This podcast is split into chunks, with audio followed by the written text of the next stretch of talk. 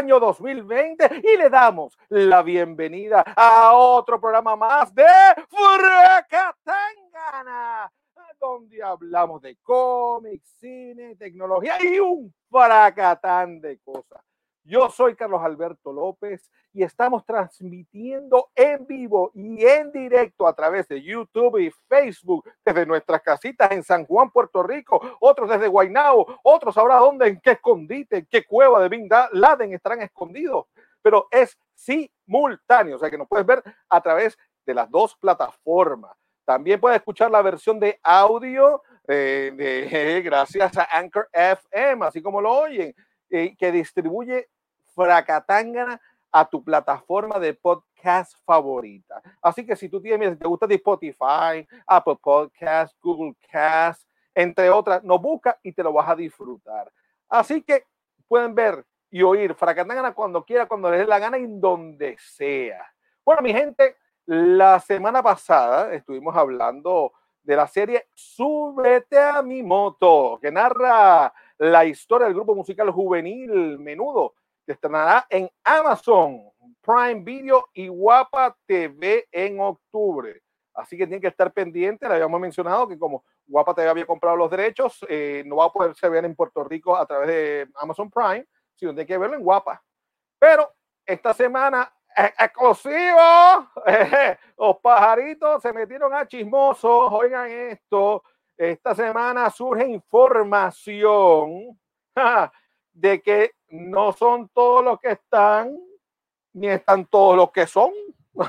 ¿Qué? ¿Qué estamos hablando? Exclusivo. Dígalo, comadre, dígalo. El periódico de Los Angeles Times, Los Angeles Times, para decirlo al gringo, porque Los Ángeles en español, en inglés es Los Angeles, este, eh, informó que la serie está narrada desde el punto de vista de quién, del fundador y manager del grupo Edgardo Díaz, o Edgar, eh, eh, ay mamá, a quien muchos consideran el malo de la historia. Ese es el Darth Vader del grupo.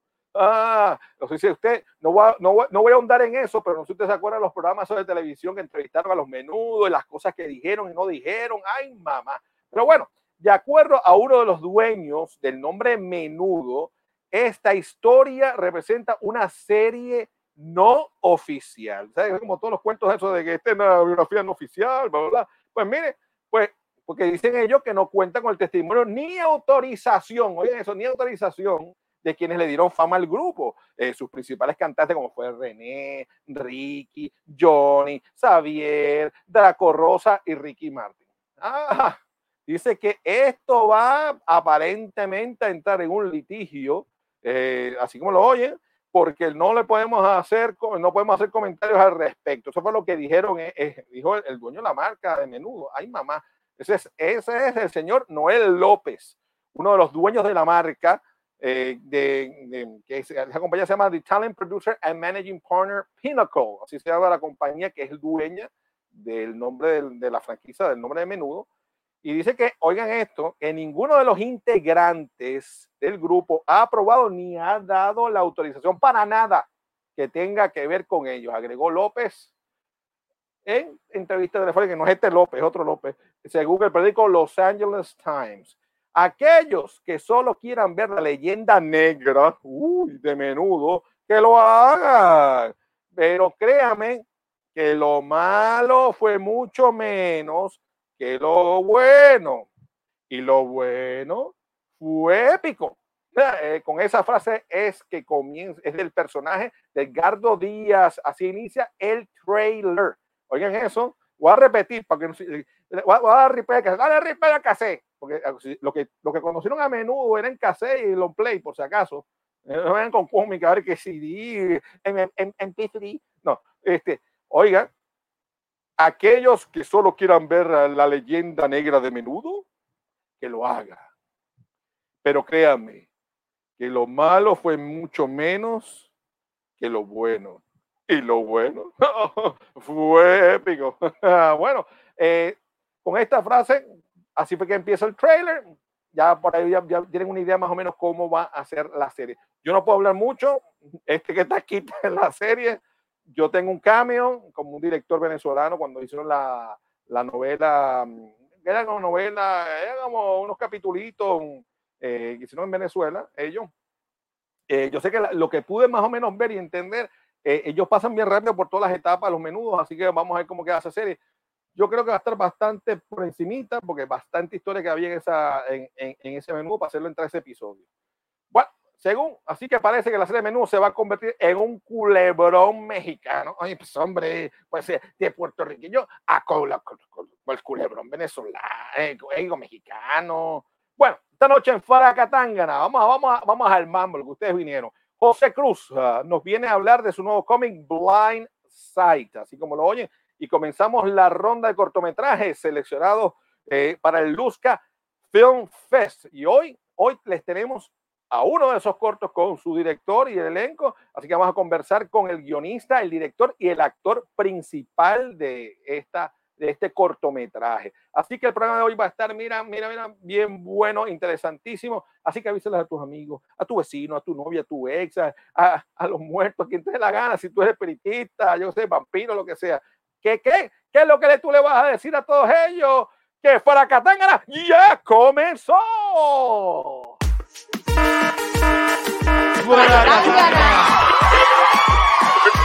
Suena duro esa alarma. Llegó la hora de fracatanga. No lo dejes pa' mañana. Entérate hoy de lo que pasa. Con Rafa Serra y Carlos Alberto ha llegado el momento de cómics y cine. Los expertos, ellos cuentan los sucesos. Abundando en el tema, un elenco de primera. Emanuel por aquí llega con lo que a ti te interesa. Suena duro esa alarma. Llegó la hora de Fracatangana. No lo dejes pa' mañana. Entérate hoy de lo que pasa. Fracatangana.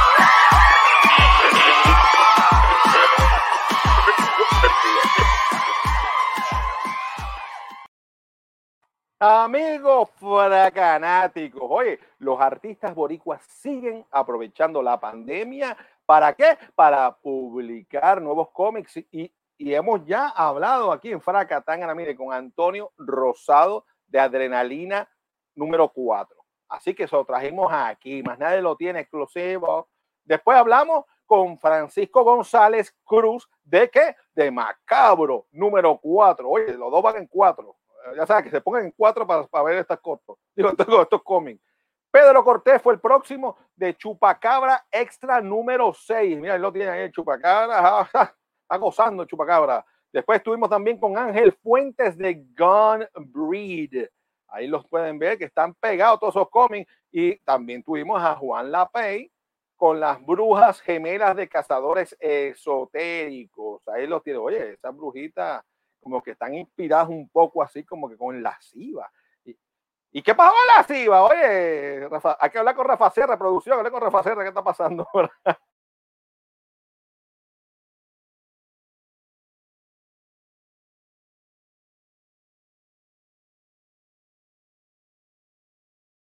Este, a una mujer Rica, mujer y, y, ciega, así como lo están oyendo.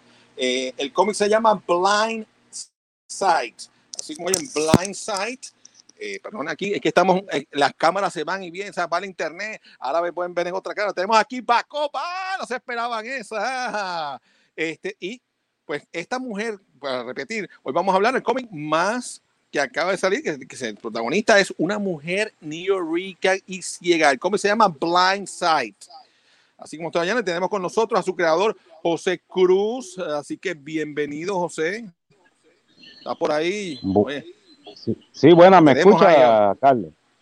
Sí, te escucho, te escucho, te escucho muy bien. ¿Tú me escuchas a mí? Gracias.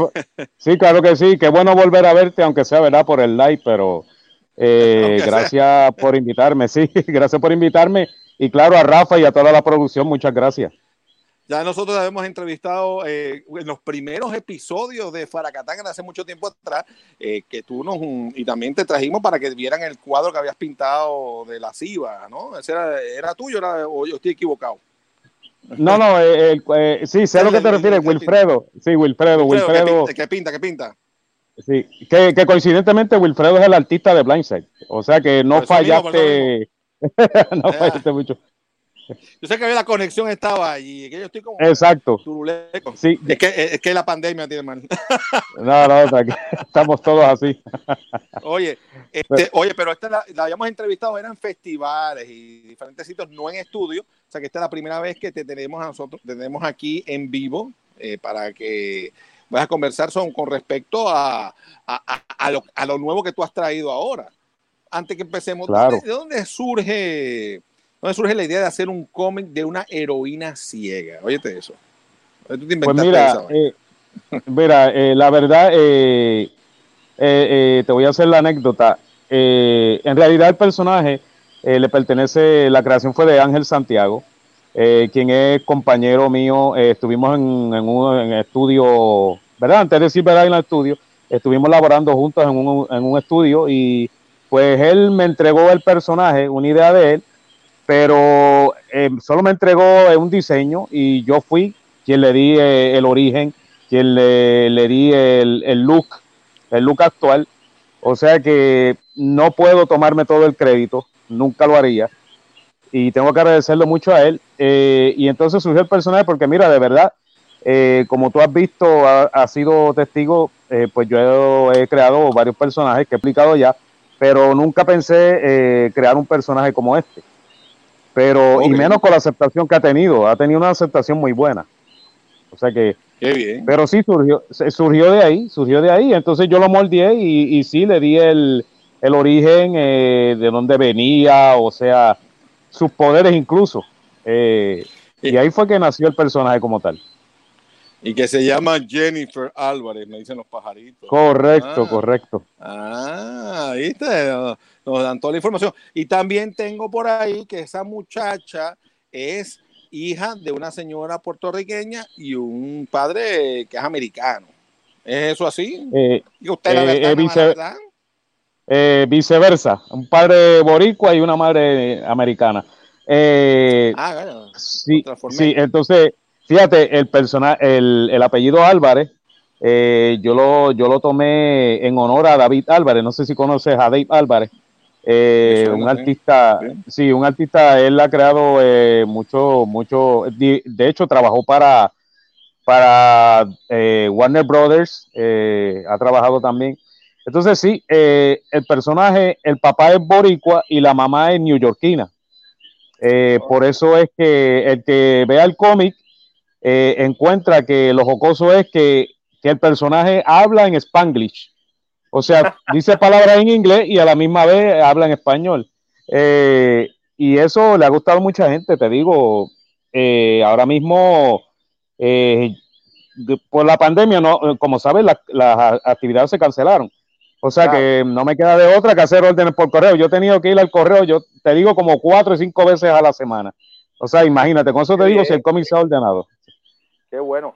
Oye, este, ¿y qué palabras usa así como la marqueta, eh, browncito? ¿Cuáles son las palabras así del Spanglish para, reírnos? O para bueno, mira, ahora mismo, ahora mismo eh, que yo recuerde, este, hay una parte que, ya está, eh, bueno, para no expoliar, ¿verdad? El que no le haya leído, pero eh, se enfrenta a unos malhechores y, ella dice, de verdad que no puedo coger unas vacations, estos fools eh, me molestan. Eh, algo así es un ejemplo para no, no contarte, ¿verdad? El, el, contexto verdadero, o sea, pero es un ejemplo.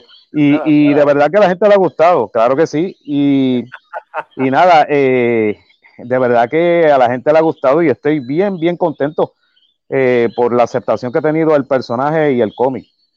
Mira, mucha gente diría, pero ¿cómo una heroína ciega puede puede bregar con, o sea, con lo que tiene que bregar, con que, cómo lo puede hacer si está ciega y cómo va los pillos, lo que no son pillos, lo que sea. Sí, de verdad que, pues mira, este, eso se va a ver en los próximos. Eh, recuerdo la anécdota de cuando me entrevistaste en una actividad en Arecibo. Eh, no sé si te acuerdas. Y, y, me acuerdo tu palabra que dijiste, ah, claro, vas a dejarlo claro para que te compren para el próximo, vas a decir todo. Y de verdad, pues, tienes razón, tienes razón. Sí, claro. Eso es, sí, eso es marketing. Pero, da, la, mala pata que el, sitio lamentablemente se quemó después. Sí, sí, sí, claro, sí. Un saludo a Joseph, ¿verdad? El, dueño de, la tienda, ¿verdad? Que buena persona. Entonces, siguiendo con, lo que me, sí, siguiendo con lo que me, preguntaste, pues mira, eh, hay, eh, lo que pasa es que la gente va a ver que la cuestión es que Blindside tiene poderes, o sea, no es que es una ciega eh, sin poderes, tiene poderes. Ella tiene un poder de que, como la mayoría de los no videntes, tiene el sentido de audición más agudo que, que, ¿verdad? Que, la persona vidente. Entonces, ella lo que hace es que cada sonido que ella escucha lo, lo canaliza y lo triplica la fuerza del sonido, lo dispara por una onda por las palmas de la mano. ¿Qué pasa? Solo, en ese, solo en ese lazo de tiempo ella recupera la vista. O sea, y entonces eh, las, las acrobacias que se ven en los cómics que hace más adelante, pues se van a ir explicando por qué la hace. Este, hay muchos no videntes que, la gente piensa que, no pueden hacer cosas y créeme, se, sorprenderían porque sí hay no videntes que, pueden hacer hasta cosas casi igual que lo que hacemos nosotros que vemos. Entonces, pero hay personajes en los cómics ya ciegos, no evidentes. Por ejemplo, para mencionar eh, de Marvel, eh, Daredevil. Eh, y a mí una anécdota fue que cuando salió el cómic, alguien me hizo una comparación de que, ah, ese es Daredevil, el personaje, cuando vieron el Blindside. Y yo dije, bueno, no todo el que usa capa es Superman, o sea, tú no puedes comparar porque tienes que irte más allá del look del personaje, tú tienes que leer la historia para ver la diferencia. No es nada parecido, en nada. Eh, yo quisiera ver a Daredevil disparando las ondas que dispara Blanche por las manos, o sea que eh, sin quitarle mérito al personaje, claro. Claro. Oye, este, ahora vamos, pero vamos a rebobinar un poco la cinta, porque tú sabes que aquí en Fracatanga eh, queremos saber de, ti, de los artistas, para que la gente te conozca un poco más, de dónde tú vienes, cómo, cómo claro, claro. Este, de, ¿Dónde tú eres? ¿Eres de Puerto Rico? ¿De qué, de qué pueblo de Puerto Rico? Cuéntanos un poquito. Mira, eh, yo soy del pueblo de Humacao, yo soy del área este de Puerto Rico. Eh, ahora mismo, este, pues sí, he, vivido toda mi, bueno, toda mi vida, 47 años que tengo actualmente. Y no te dejes llevar por el color de la barba, o sea, 47 ahora mismo. Entonces, cuando llegue a esa edad, verme así como tú. no, no, no, Entonces, pues mira, eh, soy de Humacao, ahora mismo eh, llevo más de 20 años en esto de los cómics, 20 años, y de verdad que esto, primero que nada, esto tiene que gustarte, porque tiene que ser una pasión que tú tengas, porque tú mismo lo sabes y mucha gente que nos está viendo que el negocio del cómic, si se le puede llamar negocio, aquí es muy difícil. Es muy difícil, muy difícil. Si yo hubiera querido hace tiempo, ya 20 años me hubiera quitado hace rato. Y de verdad tiene que gustarte. Con, te digo, con esto no estoy no estoy quitándole el ánimo a los que quieran meterse al mundo del cómic que estén viendo el programa, no.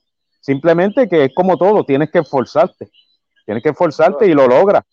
Pero tienes que ver las altas y bajas, o sea, y tratar de, de no todos los días va a ser color de rosa. Yo he ido a actividades, a convenciones y a veces no he vendido ni un ejemplar, pero para la próxima los vendo todos. O sea, esto es como todo, tú tienes que, que aprender a, aguantar lo que haya, las críticas, todo. Es como yo, yo acepto críticas. Mira, ninguna crítica es mala. ¿Por qué? Porque eso nos ayuda a hacer mejor producto para la próxima. Eso nos ayuda a crecer como artistas, escritores, lo que seamos. Y de verdad que, no pensé que iba a llegar. Llevo 20 años en esto y no pensé que iba a llegar, pero qué bueno. ¿Cuándo, tú te diste cuenta de que te, que te gustaba escribir, hacer cómics, este, desde chiquito, ya fue de adulto? Eh, o, tenías ahí como no, no estabas claro y después ya los años, pues está diciendo que hace 20 años, pero 20 años que llevas de que empezaste a publicar y te atreviste a tirarte, o, ahí fue que entró tu pasión a los, hace 20 años atrás. Pues mira, sí, este, yo desde pequeño, eh, yo soy artista, yo empecé con el dibujo, a mí me gustaba dibujar. Eh, yo donde quiera, o sea, así fuera en la pared dibujaba. Claro, me llevaba regaños de mis papás, obvio, como todo niño. Pero. En los baños, los baños tú dibujabas, ajá. Mm, sí, sí, sí, todavía. Sí, sí. ¿Verdad? Como que esa es la, esa, esa es la libreta de uno, ¿sabes? Entonces, pero, pero fíjate, eh, digo 20 años, yo empecé en un grupo de cómics eh, un grupo que reunía varios, varios artistas y, escritores. Entre ellos estaba J. René Muns, que tú lo conoces, que es el escritor de la novela Louis Morten. Eh, Ángel Santiago, que, Ángel Santiago, que sí, tremendo. Ángel Santiago, que te lo mencioné anteriormente, que fue el, que, en verdad, el creador de Blindside, y otros otros artistas locales. Entonces, ¿qué pasa? Yo empecé ahí como artista, dibujé varios cómics para ellos, pero nunca tenía personajes míos. Mm, Entonces, ahí, ahí fue que, que, me llegó la musa, como dicen, y empecé a crear personajes míos, a crear personajes míos, saqué mi propio sello, y entonces ahí fue que empecé a, escribir, porque en sí yo dibujaba, pero nunca había escrito. Entonces, de esos 20 años, por entonces que yo llevo escribiendo, digamos como 10 para no ser eh, muy pretencioso. Entonces, pero, pero nunca pensé que iba a llegar a esto. Y de verdad, a mí, a mí, te soy sincero, lo mío siempre fue dibujar. El arte fue lo mío, yo nunca había escrito nada. Entonces, pero ahora eh, que creo estos personajes, pues me gusta meterme las historias y crear. Y, y, me gusta dar la oportunidad al talento nuevo. Hay muchos artistas aquí, eh, la gente no lo sabe, pero aquí en Puerto Rico hay muchos artistas. Y, y de verdad no tenemos nada que envidiarle a, los productos de afuera de DC y Marvel. No, aquí hay, aquí hay talento de sobra. Y pues mira, este, si yo tengo que, me encanta hacer esas historias para que esas personas demuestren su arte. O sea, que yo, que yo sea el, la, la, el motivo que los lleve a ellos, que yo sea la herramienta que ellos usen para, para exponer su arte. Lo que yo hice, pues que otros lo hagan por medio de mí. Oye, ahora mismo tenemos en pantalla la portada de Alfa número uno, que fue, eso fue por allá en el 2012. ¿Después hablar un poquito de Alfa? Pues mira, eh, Alfa, Alfa obviamente fue mi primer personaje creado. Eh, lo creé justo en el, como te estoy diciendo, en el grupo que estaba en el estudio y bajo el sello. Ahí fue que, que, nació Silver Island y fue que nació Alfa. Eh, entonces, mira, el cómic al día de hoy, fue en el 2012 y al día de hoy yo puedo ir, bueno, si no estuviera la pandemia, puedo ir a cualquier actividad y se vende el cómic como quiera, desde el 2012. Sí, entonces yo, para hacerte una anécdota, la primera vez que yo publiqué el cómic, eh, fui a Metro Comic. Para ese tiempo estaba la señora Cristina Morán, que en paz descanse. Y la señora Cristina Morán eh, le llevé el cómic, le gustó. Y ella me dijo, ya la semana, me había dicho, José, ¿tiene más copias del cómic? Porque se agotaron todas. Y entonces, sí, sí, de, hecho, yo, yo esos días comí bueno, ¿sabes? Comí bueno esos días. Entonces, comí bueno. No, no te digo que fui al Ciperle ni, ni a otro sitio, pero, pero comí bueno. Entonces, pero Alfa número uno fue el, personaje que, el primero que creé. Y el personaje, lo que pasa es que en ese momento, como te dije, yo era dibujante en el grupo. Entonces había una historia que envolvía personajes que no eran míos, que era de otros creadores que estaban en el grupo, y entonces eso fue lo que yo empecé a escribir. Yo escribí una historia, era, y esa iba a ser mi primera historia. Pero pasó oh. algo que ellos, ellos no estuvieron de acuerdo, no me dijeron que sí, después que no, y entonces yo después entonces voy a crear lo mío. Y lamentablemente me, me quité, me fui del grupo después de bastante tiempo. Entonces, ahí es, sí, Unity Artist Group. Sí, Unity Artist Group, y mira. Los pajaritos me, me, no, eso, el día. Esos pajaritos, este, esos pajaritos vuelan tan alto que escuchan hasta, hasta lo que haya en la luna. te voy a decir la verdad. estos pajaritos son agentes de la CIA y de la KGB retirados. Y entonces, ellos hacen oh, y les gusta el chisme, claro.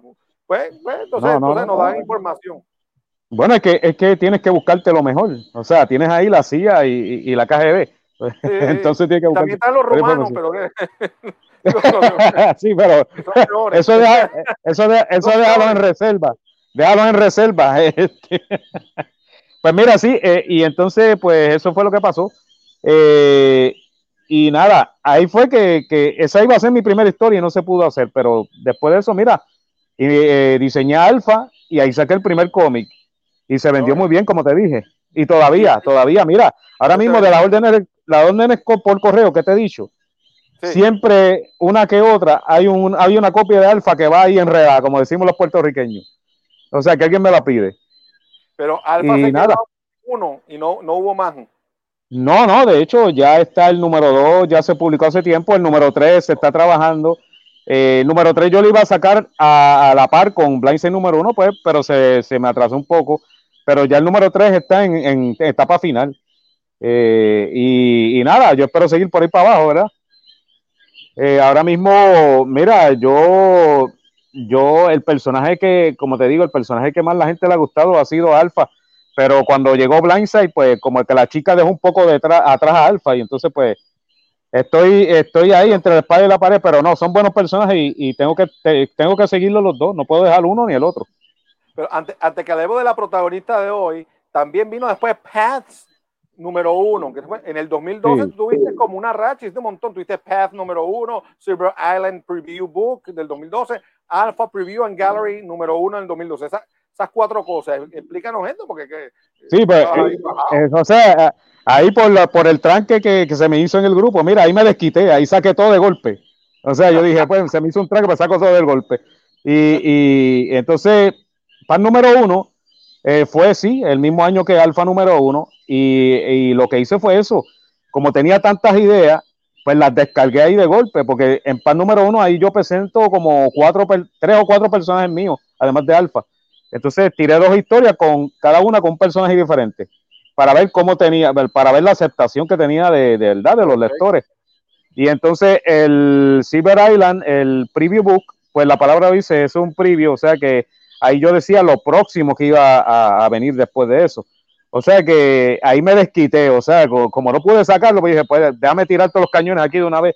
Y fíjate, el pan número uno, igual que Alfa, Hoy en día voy a una actividad y se vende. Te estoy diciendo que se vende hasta más que Alfa, con eso te lo digo todo.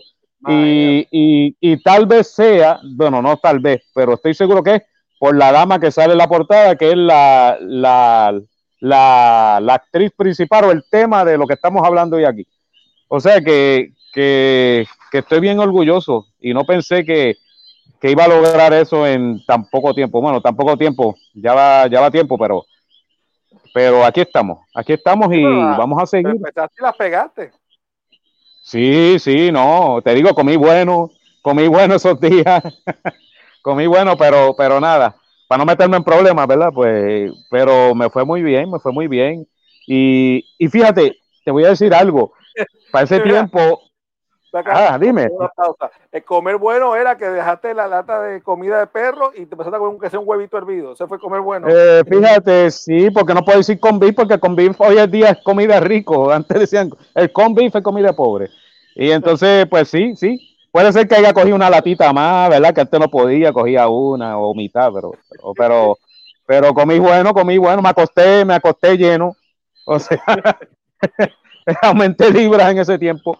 Y entonces, pero mira, este, te iba a decir, ahora mismo yo estoy bien orgulloso porque cuando salió Pats y Alfa número uno, lo más que a mí, eso es lo que yo extraño ahora mismo.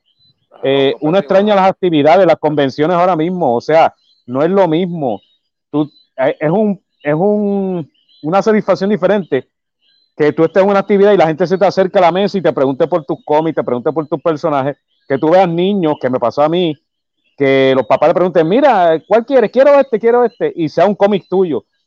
O sea, las convenciones hacen falta, no es lo mismo. Hoy en día es como que, que uno, esa motivación que, que, tiene uno, del, obviamente como todo artista, tú mismo que, que tú eres artista, tú, tú sabes que el público es lo que motiva a uno. O sea, y, y hace falta, hace falta esa, esa, esas actividades, esas presentaciones.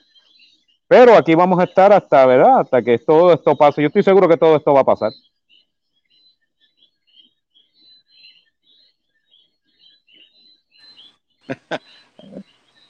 Aquí estoy. Bueno, eh, hemos tenido. Aquí volví por otra, por otra señal. Estamos, tenemos parece que el, el fallo le, le, dio también al control central de todos usamos a veces un mismo proveedor pero está, gracias, estamos tratando, de, estamos probando doble, doble proveedor. O sea, ahora mismo me estás viendo a través de, de un celular y antes estaba a través de computadora bajo otra, otro proveedor diferente de Internet. Eh, proveedores de Internet que quieran auspiciar Fracatangana con mucho gusto, si tiene una, una señal sólida, con gusto se la promocionaremos aquí eh, si usted nos da el internet gratis, ¿no? Para poderlo hacer. Pero parece que Control también tuvo problemas porque no, no, no pudo hacer el switch rápido pero sí te estábamos oyendo todo el mundo. Tú sí no, tú se, tú se ve que no estás con la misma, con la misma conexión de nosotros. Oye, este, ahora eh, hablando, vamos a brincar entonces al 2015, donde publica Expire número uno bajo el sello de Silver Island Studio. Eh, ¿Hay algún bochinche? Ah, digo, ya dijiste el bochinche que pasó que te fuiste, que por cierto, los de Island Studio estaban ahí emocionados y dando saludos a ellos. Ahí tenemos, ahí podemos, ahí lo quitó y lo puso, el Expire número uno. Producción, pónganlo un ratito más para que la gente lo pueda ver. Se ve lo más misterioso del personaje. Míralo ahí, oye, se ve ahí fuertecito. Eso, eso tú lo presentaste en noviembre de 2015 en Metro Comic de San Patricio Plaza. Eh, ah, tú dirás, bueno, ¿y cómo es que yo lo sé todas estas cosas? Bueno, volvemos a lo mismo. Pajaritos pajaritos eh, estaban allí y grabaron un video. estás hasta mira, estás hasta grabado. Por cierto, vamos a, eh, señor, señor director, ¿lo puede poner el video para que vea que no estamos hablando porquería?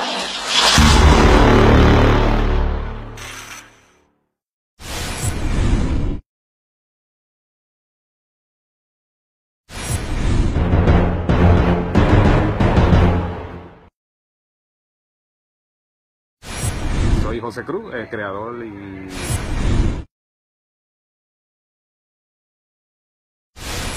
llevo bastante tiempo en esto, en de los cómics, ya diría como más de 10 años. Y ahora pues eh, me decidí pues adentrarme un poco más. Siempre lo hacía dibujando, ahora estoy como escritor. Este es el cómic que estamos presentando, Expire número 1. Eh, es sobre un muchacho que se cría en los suburbios de Chicago y luego cae, bueno, cae en la tentación de robar, como meterse en pandillas y al final de eso pues eh, cae dentro de lo que llamamos la mafia y ahí de ahí en adelante trabaja para la mafia como un hitman, como le decimos, un, un recompensa o como, como dicen por ahí. Pasa a ser guardaespaldas, peleador y resolviendo los problemas de la mafia Eh, yo la escribí, la historia como tal, el personaje es mío. El arte de, de un artista que es de Estados Unidos, que de hecho está, es parte del estudio. Eh, eh, la pintura la hizo Lani Torres, que es parte del estudio también, no se encuentra aquí conmigo, pero... Pues, este título está realmente aquí, Metro Comic, y otros títulos como Pats, que estamos viendo aquí, que este ya estoy trabajando en el número 2. Parce tiene dos historias de diferentes personajes, el cómic como tal. Eh, y Alfa número uno, que pues gracias a Dios se vendió bastante bien. Estoy trabajando en el número 2 de Alfa. Mi página de Facebook es Silver Island Studio. Y ahí dice información y de las próximas publicaciones y proyectos que tenemos. Al igual que fotos, eh, voy a estar presentando preview de los próximos cómics que, estaremos presentando, que estaremos publicando.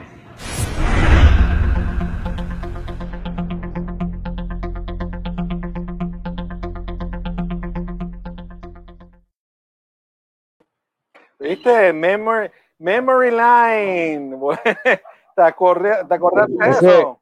Memory Lane. Ese, e, ese era mi hijo. Ese, de verdad que de verdad que me está haciendo falta el tinte. Este, y de verdad, wow, eso es. Están abiertas. Sí, no, sí. De verdad que eso, como tú dices, un, un, un memory lane, eso fue, wow, mano. Y, y, y sabe, aunque, aunque no se notó ahí, pero para ese tiempo estaba Doña Cristina. Y de verdad que extraño ese momento, lo extraño. Fue un momento bueno. Y, y mira, como viste, el Comic Expire, este, no lo mencioné en ese momento, tal, tal vez porque se me olvidó, pero el artista fue un muchacho llamado Browin Lefleur. Imagínate si no menciona el nombre. o sea que, que el cómic, eh, pues mira, 2015, y ahí fue donde lo presenté. Eh, doña Cristina en ese tiempo se comunicó conmigo y, me hizo la invitación para hacer un signing, que es el que, el que vieron en el video. Y luego de eso, pues me invitó a diferentes, cuando se celebraba el Free Comic Book Day, y yo le agradezco mucho a doña Cristina, que en paz descanse, tremenda persona, todo el mundo sabe cómo era ella, y, fui, y ahí fue, el 2015, fue que estrené ese cómic, justamente ahí, luego lo llevé a diferentes convenciones, pero fue en Metro Comics donde lo estrené, ese cómic, el cómic Expire. Eso es lo bueno y es importantísimo, eh, público en general y otras personas que están haciendo cómics, que vayan a, esos signings, porque ahí donde usted conoce al artista que está detrás del cómic, la historia, sirve también para el mismo artista recibir feedback, usted darle información, ayudar también a apoyar al artista. Este, así que siempre sepan que sepan que hay un signing, mire, vaya uh, corriendo vaya para conocer al artista, ver la hora y aproveche y coger el autógrafo. You never know. Mire, ¿cómo te fue? ¿Cómo te fue con ese cómic? Pues mira, ahí en ese, en ese día me fue muy bien, lo recuerdo, no me, no me puedo olvidar. Este, y me fue muy bien. Luego de eso fui a varias actividades y se vendió bastante bien. Eh, yo tengo la dicha de que, como estábamos hablando ahorita, cuando saqué los títulos, después que me fui de, del antiguo grupo, de que saqué todo de golpe, tengo la dicha de que uno tras uno se vendió bien. Y entonces fue, fue bueno, fue bueno. Bueno, ese día en Cristina fueron, fueron hasta personas de, de la farándula y me compraron el cómic. Este, sí, este, allí. claro, estuvo allí, estuvo, este, estuvo allí también. Eh, eh, estuvo el, el, uno de los representantes, este, que era eh, Luis Vega Ramos, Luis Vega Ramos, ah, no sé si lo conoce. Eh, sí, que él es bien, mí es bien amigo de doña Cristina, eso me consta. Ah, y entonces hubieron varias personas allí. Y mira, el cómic se vendió muy bien. Este, Sí, se vendió muy bien y, y, hasta ahora yo le agradezco a todo el mundo que, que me ha apoyado, ha apoyado todo, a todos los artistas que han trabajado para mí yo no me puedo llevar el crédito completo, sería algo ilógico de que lo hiciera. Y mira, vamos a seguir hasta, ¿verdad? Hasta que 2017, ustedes quieran. 2017 publicaste la secuela de Path, que tuvo, que fue uno de los cómics que habías lanzado en el 2012. En el 2018 tiraste la tercera parte de que, de que trata, que de qué trata Path 2 y 3, para los que quieran empatarse con Path. Pues mira, Path, eh, eh, al igual que el número uno, Paz 2 y 3, eh, hay dos historias de personajes distintos. Eh, por ejemplo, en el número 1, que fue el que estábamos hablando ahorita, obviamente fue la primera aparición de Blindside como tal.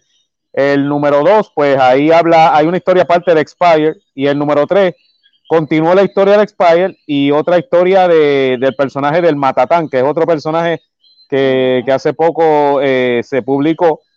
Y pues ahí sale también Cangrena, que muchos de ustedes lo conocen, sale ahí eh, el demonio en el cómic, el demonio azteca. Este, un saludo a Cangrena si me está viendo. Y entonces, pues mira, eh, Pastre, pues son dos historias diferentes, como te dije, eh, de nueve páginas. Y se vendieron bien. Lo que pasa, lo único malo, y digo malo, no porque fue malo en sí, pero la gente decía, pero me quedé con las ganas. Porque como las historias eran tan cortas, pero eso era bueno porque quiere decir que la gente eh, le gustó. Exacto. Eh, entonces, entonces, pero fíjate, de los tres pads, sin quitarle mérito, el sigue siendo el más vendido, sigue siendo el número uno. Siempre es así el número uno. igual que las películas, que siempre, tú sabes que dicen, no, las secuelas nunca serán como la primera. Y, y, ha sido así. Sí. Estoy pensando, eh, eh pads eran, solo, solamente se hicieron tres, y estoy pensando tirar el número cuatro muy pronto. Eh, pero va a ser un formato totalmente distinto. O sea que lo más, sí, lo más seguro es que sea solamente una historia. O sea, para, No, que también te iba a decir, como que veo que traes personajes de otros cómics, eh, colaboraciones. ¿Quiere decir que entonces todos los personajes son, son parte de un mismo universo? ¿O no? Esa, eh, sí, son, de, son parte de un mismo universo. Eh, y sí, eh, por ejemplo, en los cómics de Alpha, se van a integrar personajes como Blanchard más adelante, se van a integrar personajes, otros personajes más que no voy a decir ahora, ¿verdad? Para no spoilear, pero, pero sí, todos están en un mismo, en un mismo universo. Eh, de hecho, este, ¿cómo te diría? Eh, si te, en el par número uno, eh, es la, la, primera aparición de Blindside y en, ese, en esa historia es la primera aparición del Matatán. Y el Matatán es un personaje que sale en par número 3 y se tiró el cómic hace poco, el cómic en solitario. En, el 19, el año pasado. Exacto, sí, exacto. ¿Y de qué trata el Matatán? El Matatán es un, vamos a decirlo, un dominiqueño, si se puede decir así, ¿verdad? Es mitad dominicano y mitad puertorriqueño. Es un, es un cazarrecompensa, un mercenario, eh, pero el Matatán es, eh, es un hombre que fue a la guerra y tuvo un accidente, eh, se puede decir un accidente porque fue negligencia de, otro, de, otro, de otros compañeros, de otros soldados, y terminó con pérdida de, de, su extremidad, del brazo, y entonces luego se, se sometió a un experimento, lo que aumentó su fuerza, su físico, eh, y como lo estás viendo en el arte, pues ya pues la prótesis que lleva, pues no es una prótesis tan amigable que digamos. entonces, sí, es un Gatling Gun, sí, es una ametralladora. Y entonces, pues, el Matatán, fíjate, yo lo estrené en el 2019 en una feria de cómics que hubo en la Universidad de Puerto Rico, en Atorrey. Y, ah, y se vendió muy bien. De hecho, habían hasta profesores allí que me compraron el cómic y, me, y uno de ellos se acercó y me dijo, ¿sabes por qué te lo voy a comprar? Porque me gustan los cómics que metan las raíces de nosotros, o sea, que tanto de República Dominicana, que hay mucha gente en Puerto Rico, República Dominicana, que, que hay que mandarle los saludos porque son gente trabajadora, y, y las raíces boricuas, obvio. Eh, eso no se lo diga la mamá de Lúgaro. sí, sí, no, ¿verdad? Entonces, pero no, nos metemos en problemas. Eh, pero mira, en verdad. sí, sí. y mira, este, en 2019 y se vendió bien, se vendió bien. Oye, he tenido, y lo sigo diciendo, he tenido la suerte de que todo lo que yo he tirado se ha vendido. Todo lo que yo he tirado ha tenido aceptación. Eh, pues no, es que tenga un, no es que, no es que tenga un Mercedes Benz aquí estacionado, no lo voy a mostrar tampoco, aunque lo tuviera, pero, pero bueno, como quiera, creo que los pajaritos tuyos andan por aquí. Hoy escuché uno allá atrás ahorita. O sea que él te dirá si lo tengo o no lo tengo. Yo también, yo también tengo una. Mercedes, ven, ven, ven acá, Betito. Aquella pachosa, no quiere venir por aquí. Yo tengo Mercedes, lo que no quiere venir. Como que, como quiera no te, Sí, como quiera no te puedo engañar porque a lo mejor hay un pajarito tuyo por aquí en algún lado y te lo va a decir como quiera. Entonces, pero, pero fíjate, eh, pues ahí fue que estrené el Matatán en la, en la feria de cómics. Fue la primera, creo que hicieron como, hicieron tres ferias. Bueno, la tercera iba a ser ahora, pero por la pandemia, pues ya tú sabes. Pero, pero estuvo bien, estuvo bien el cómic. Y, y nada, eh, de verdad que como te digo, estoy bien contento de que, mira, eh, no es que te pueda decir, wow, vendí de cada cómic más de dos mil copias. No, pero, pero ha tenido aceptación como quiera. O sea, y, y, y si y te digo, si no lo hubiera tenido, mira, no hubiera seguido haciendo más ninguno. O sea, claro, imagínate si va bien o no sigue, claro. pero, pero sí, le agradezco a todo el mundo que me ha apoyado. Hay, hay algo que brincamos ahí en el año 18 tiraste Alpha 2 y Alpha Gallery 18. Cuéntanos un poco de eso rapidito antes que caigamos entonces en Blindside, que la gente está, pero que a ver Blindside en 2020. Sí, ¿verdad? Pues mira, eh, Alpha 2, como te dije, lo tiré en el 2018. Mira, tengo que explicar algo y es que a lo mejor la gente se da cuenta de la diferencia entre uno y otro en, en cuanto a años. Y eso es algo que de verdad yo he, yo he lamentado mucho porque una de las cosas que yo creo que ha desmotivado a la gente a apoyar los cómics de aquí por año, eh, es que la gente tiene que esperar entre un cómic y el otro, han pasado años, y yo entiendo, porque yo, yo coleccionaba cómics, imagínate tener que esperar un año para el próximo número, y tú dices, ah, rayos, ahora tengo que volver a buscar el uno para leerlo de nuevo, no, entonces es, ese es el, es la estigma que nosotros hemos tenido. Y, y digo, aquí es difícil porque las imprentas muchas veces son costosas, eh, te quedan mal. A mí me pasó, mira, para hacer una, anécdota, anécdota, rápida, te mencioné que cuando Cristina me invitó a los Free Comic Book Day, hay uno que yo, te, yo había anunciado un cómic para estrenarse y la imprenta me quedó mal y yo sé que a muchos le ha pasado. Y yo dije, ah, rayo, ¿qué voy a hacer? Y, mira, no vendí nada porque ya la gente tenía todo lo que yo tenía allí.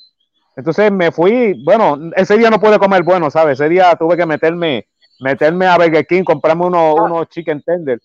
Pues, tuve que meterme sí, en, Bueno, bueno, bueno, también, también eso pasa. Entonces, pero mire, sí, pero entonces eso es lo que yo te digo. Estamos tratando de hacerlo. Mira, ahora mismo entre Matatán y Blindset, bueno, pasó un año, pero es que son cosas que a veces están fuera del control de uno y, y a veces yo le pido disculpas al público, yo creo que en nombre de muchos que hacemos cómic aquí, de que nosotros quisiéramos hacerlo como dice Marvel de cada mes. Yo sé que en algún momento va a pasar, pero es por eso, muchas veces nosotros, muchos tenemos trabajo o, situaciones que no podemos y a veces estamos solos. Eh, DC Marvel tiene su imprenta propia, tiene miles de empleados, o sea, es difícil a veces. Mira, ahora mismo, por, ejemplo, yo. Mucho más, yo, Sí, yo escribo, yo escribo las historias, yo hago el montaje, pongo el texto, a veces le doy core, hago las promociones, manejo la página, o sea que, ¿sabe? Pero, pero nada, volviendo al tema, pues mira, sí, alfa número 2, pues, pues, pues salió y, y de verdad es, ahí lo que, lo que tuve que hacer es que no, no usé el mismo artista del 1 porque no pudo continuarlo. Y el artista que, que empezó Alfa 2 y ha seguido hasta ahora, que es un coreano llamado Lee Chen Fan, eh, cualquier parecido con Bruce Lee es pura coincidencia. Este, y de verdad que lo que hizo fue, lo que hizo fue que te lo diera un pajarito coreano, si tienes alguno por ahí. Lo que hizo fue que, que mira, le agradó más a la gente sin quitarle mérito al artista anterior. O sea que, que fue muy bueno. Eh, entonces la galería pues se tiró al mismo tiempo. En la galería, de hecho en la galería está eh, Lápiz Afilado, está Ada Montañez, está en la galería. Eh, hay varios, la CIVA antes. Exacto. Hay muchos artistas, Wilfredo López Centeno, Dani Jiménez, este, eh, hubieron artistas de aquí, de afuera, que estuvieron ahí. Eh, esa portada que viste la hizo Alipanesa Falto, no sé si la conoce. Eh, Alipanesa Falto es, tremenda artista de Mayagüez eh, y su hermano Ángel Falto también participó ahí. Y, y, lo tiré al mismo tiempo de Alfado. Yo dije, bueno, por como la gente ha tenido que esperar tanto, y no me gustó eso, pues voy a darle dos, dos cosas a la misma vez. Y entonces tiré el, la galería junto con el cómic número 2. Este, así que. Y llegamos al 2020. Ya, que la gente está esperando. Y llega Blindside. Eh, hay, una siempre pregunta, hay una pregunta que siempre he querido hacerle a los escritores. Eh, ¿De dónde surgen estos personajes y estas ideas? Ya habíamos mencionado que, había una influencia ahí al principio. Y, esta historia, ¿tiene algo que ver contigo? De alguna manera. Pues fíjate, fíjate la mayoría de los, creadores, escritores siempre hacen sus historias basadas en algo que les pasó, en alguien que conocieron. Eh, ese no es mi caso. Como te dije ahorita, yo no tenía ni la más mínima idea de que iba, de que iba a crear un personaje así. Eh, y no lo creé porque fue Ángel Santiago, pero, pero sí, lo, lo creé como quien dice porque yo le di el background, no tenía background, le di el origen, eh, le di los papas que tiene, o sea que, que yo fui, los poderes, eso fue idea mía, pero, pero eso fue lo que pasó. Eh, no me inspiré en... no, me no, me, inspiré en, alguna, en, alguna experiencia, eh, solamente cuando Ángel Santiago me mostró el, el, arte, yo dije, caramba, este, no sé, como que como que es hora de hacer una heroína que, tenga sus altas y bajas.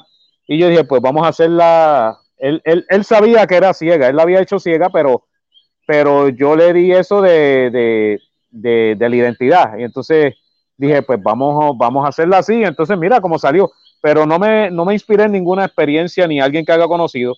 Este, de hecho, los personajes que yo he creado, incluyendo Alfa, obviamente, no, no creo haber conocido a alguien que coja poderes de una roca azul. Si lo hubiera hoy en día, imagínate.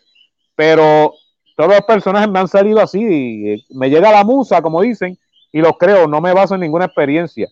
De hecho, no estoy diciendo que sea malo. No estoy diciendo que el que lo haga, pues, mira, eh, la inspiración. Pero por lo menos en mi caso, no he usado ninguna experiencia ni, ni alguien que haya conocido. Oye, este, ¿dónde pueden conseguir Blindside? y el resto de tus cómics? Para los que quieran comprarlo, tener la colección, ¿qué, ¿dónde lo conseguimos? Pues mira, ahora mismo es una pena porque cuando empezó la pandemia, yo estaba asistiendo a otras tiendas como Bookmark, este, eh, Casa Norberto, pero ahí pasó la pandemia, pero yo espero que esto pase y voy a tenerlo disponible. Pero por ahora lo pueden conseguir, eh, entran a la página de Cyber Studio en Facebook, eh, escriben al inbox, yo personalmente soy el que contesto, y entonces pueden, ordenan por correo, entregamos a toda la isla y fuera. Entonces, ahora mismo lo tenía, donde llegué a llevarlo fue en Bookmark, pero desafortunadamente pues se acabaron las copias que tenía y por la pandemia no he podido, no he podido llevar pero ahora mismo hacemos órdenes por correo. Eh, me escriben al inbox y lo entregamos, o sea, a donde sea. Eh, y nada, eh, cualquier cosita, pues mira la orden, inclusive cualquier pregunta, aunque no ordenen ninguno de los cómics, pues mire, estamos disponibles para cualquier cosa, cualquier pregunta. Si alguien quiere empezar a, hacer su cómic y, no tiene las herramientas o no ha podido por alguna razón, pues mira, yo estoy para ayudar en lo que sea. Qué bueno. Oye, ¿estás trabajando en un otro cómic o en otra historia? Pues mira, ahora mismo, eh, como te digo, es bien atarioso porque tanto personaje, ahora mismo, ahora mismo estoy terminando Alpha 3, eh, ya Blindside 2 y 3, ya terminé los scripts, ya los edité. Eh, Expire número 2 está ya, ya hecho. Eh, tengo otra historia, estoy con varios colegas que quiero ayudarlos a, sacar su proyecto y, me está me está pidiendo ayuda, ¿verdad? En cuanto a diseño de personajes e, ideas del script, ya que él nunca ha hecho un cómic, pues entonces estoy ayudándole en eso. Pero ahora mismo eso es lo que estoy haciendo. No estoy yéndome muy lejos de lo que es Silver Island, porque créeme, hay mucho que tengo que contar y el tiempo es, es oro. Entonces, pero nada, eh, yo estoy abierto. Mira, el que necesite eh, puede ser cualquier estudio de cómic local que necesite mi ayuda. Mira, todos estamos en el mismo barco. Si yo tengo que ayudar a alguien eh, en alguna historia, mira, aquí estoy para, para lo que necesiten. Eh, porque yo digo que, que, todos los creadores, independientemente hagamos cómics, novelas gráficas o lo que sea, tenemos que ayudarnos. Y entonces, eso es una cosa, fíjate, ahora que, que viene eso a mi mente, cuando estamos en Unity Artist Group, los que conocen del grupo que adquirieron los cómics que vendíamos aquel entonces, lo que hacíamos nosotros es que, me acuerdo un Comic Con que fuimos y teníamos en la mesa más de 15 cómics. Lo que pasa es que nosotros nos ayudamos entre nosotros mismos, teníamos nuestros títulos, pero si alguien le decía, mira, me falta colores para este cómic, pues mira, va, pues yo te ayudo. Y, y, de esa manera es que sacábamos todos los cómics de golpe. Este, y eso es lo que hay que hacer aquí, o sea, eso es lo que hay que hacer. Ahora mismo aquí hay creadores locales. Sí, yo, yo, mira, fíjate, hay, hay gente que, que se me ha, me ha, hecho el acercamiento y dice, pero ¿por qué no, cuando haya una, esto fue antes de la pandemia, ¿por qué no van a un Comic Con y todos los creadores locales se unen y hacen una mesa y así exponen todo el talento local? Y dije, bueno, eso, eso se puede hacer. De hecho, Rafa yo creo que, que había hablado de eso una vez con Juan Lapikes. Y entonces, pero sí, todos estamos en el mismo barco. Yo ofrezco mi ayuda, mira, el que la necesite. Yo igual forma, este, y muchos lo saben, que cuando yo tengo que exponer a alguien que aunque no sea mi estudio, hace un proyecto, yo lo comparto en mi página. Yo no te, yo no tengo, esto no es competencia, ¿por qué voy a tener competencia? O sea que, pero nada, pero aquí estamos. No, uno con otro se ayuda y en la medida que, la gente vaya cogiendo el sabor al cómic local, pues van a tener más hambre de ver más cosas de todos ustedes, de todo lo que estén en eso. Bueno, te deseamos mucho éxito y que se venda mucho, mucho, muchos cómics y sigan viniendo más cómics y que puedas ayudar a todo aquel que quiera también incursionar en el mundo del cómic o esté con, ahí con la musa, está trancado, para que los ayude. Este, así que muchísimas gracias por estar con nosotros hoy en Faracatanga, pero te voy a invitar a que te quedes backstage para que veas lo próximo que viene por allí y, y, y para que te enteres quiero que tú, quiero que tú veas esto. Tú sabes que eh, el fin de semana pasado pasó algo allá en el lejano, lejano oeste.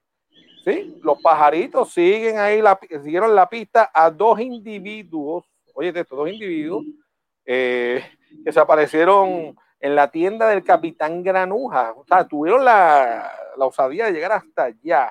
Y nada más y nada menos que era Rafael Serra y Juan Lapay que conocieron en persona al dueño, a Gilberto López, porque Gilberto no lo habían conocido en persona y se dieron la vuelta por allá a ver si realmente Gilberto existe o, es un, eh, una, eh, o un cómic inventado o no, es real.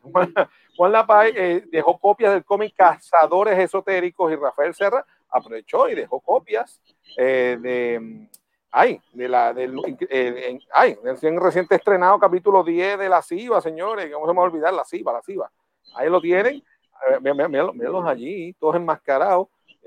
esto parece una reunión de terroristas ahí de, de la ETA de, de, reunión de gente de cómics.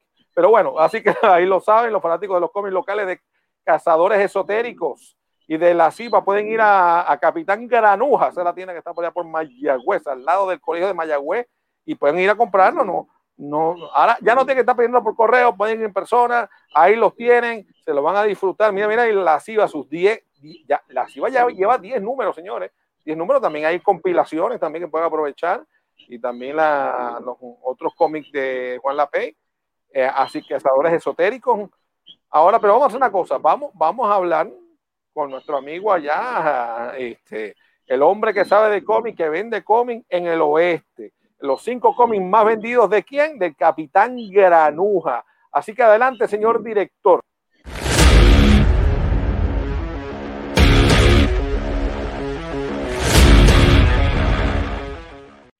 Saludos Rafa, saludos Carlos y saludos a todo el público que nos está sintonizando por Fracatángana. Nos encontramos de nuevo en Capitán a Comics and Games aquí en Mayagüez, Mayagüez, Texas, al lado del Colegio de Mayagüez y venimos con el top 5 para el miércoles 23 de septiembre, el grito del Ares. Sí, eso es así.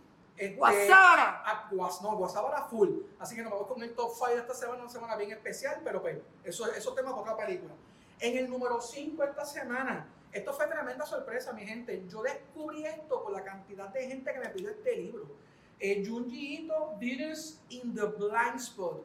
Esto es una compilación de, de short stories este, de horror japonés por el maestro del horror japonés Junji Ito. Yo nunca había leído esto antes. Este, para, para, para hablar en esta sección del libro me senté con él y me leí un par de los short stories de él y son bien, bien fucking gnarly. Eh, eh, es un tipo de horror del que se te, tú cierras el libro y como que se, se te queda contigo un ratito más. Bien, bien highly recommended, de verdad que sí. En el número 4 nos fuimos con Dragon New Dawn. Este es el número 2 de tres issues de esta serie de Dragon. Para los que están siguiendo, por si acaso. Ya mismo va a caber la carátula aquí, pero esta que está aquí es Escorpina. Mi, persona, mi villano favorito de Power Rangers es Scorpina, me van a tener que perdonar. Está trabajando con los Power Rangers, pero por ahí viene la amenaza de Dark Spectre. Aquellos que se recuerdan de él en la serie, pues eso es lo que va a pasar ahora aquí. En esta serie, lo más probable es la que le sigue después. Este es el número 4. Entonces, al número 3. Blade Runner 2019, este es el número 10. Este, esta es la carátula de Sid Mead eh, lo, nítido, lo nítido de este cómic es que Michael Green, ahora en el número 10, está empezando un arco nuevo. O sea que si tú piensas, si tú estás pensando probar Blade Runner, el número 10 es el cómic para tú brincar ahora mismo perfecto. Básicamente, los replicants están intentando empezar una rebelión. Y no tan solo eso, sino, ¿qué pasa cuando tú zafas a un Blade Runner para cazar a una ex Blade Runner? Uh. Oh shit, esto está bien nítido, de verdad que sí, era este tipo de puta. Entonces, para el number two, Immortal She-Hulk, otra sorpresa.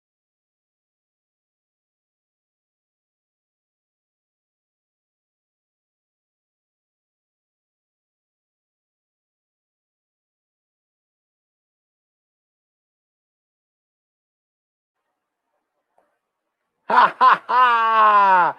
Pues aquí hemos vuelto, ya lo saben, lo que está más vendido, ahí parece que tuvo problemas técnicos con, el, con el audio y el video, pero ya saben, amigos fracanáticos, que hoy comenzamos el ciclo de entrevistas a, los cortometrajes que fueron seleccionados como la muestra eh, para el concurso del Luzca Film International Film Fest, que es eh, eh, este festival que se hace todos los, todos los octubres en Puerto Rico, que originalmente se conocía como el, Festival de Horror de, Puerto Rico, que ahora es el Luzca, que es de, cine fantástico, de terror, de horror, de comedia, de humor negro, de todo. Así que usted se va a gozar ese festival, si Dios quiere, va a ser lo vamos a poder disfrutar en vivo en y ahí a todo color en octubre en los cines de Guaynabo y luego en Mayagüez. Así que, bueno, el cortometraje que hoy vamos a entrevistar a, los, digamos, los protagonistas y a los escritores, directores de el corto llamado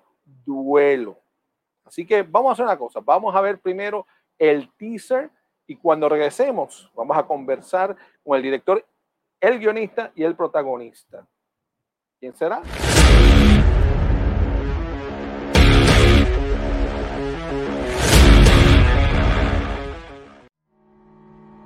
Debo cumplir con advertirte que esto no va a causar dolor ni molestia. Solo queremos corroborar algunas cosas, ¿ok? Sucede que ya ha habido un ligero cambio en los límites de edad de los afectados. Ya hay jóvenes de hasta 32 años con episodios como los tuyos.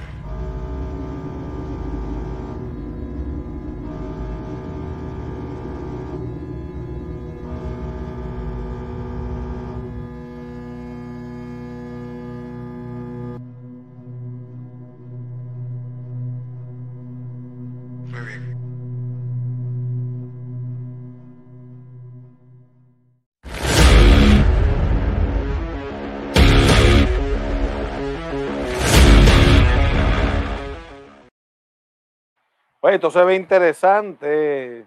Este, como toda película comienza por el guion y vamos a darle la bienvenida al guionista de este corto, Rodrigo López Chávez. Hola. Bienvenido.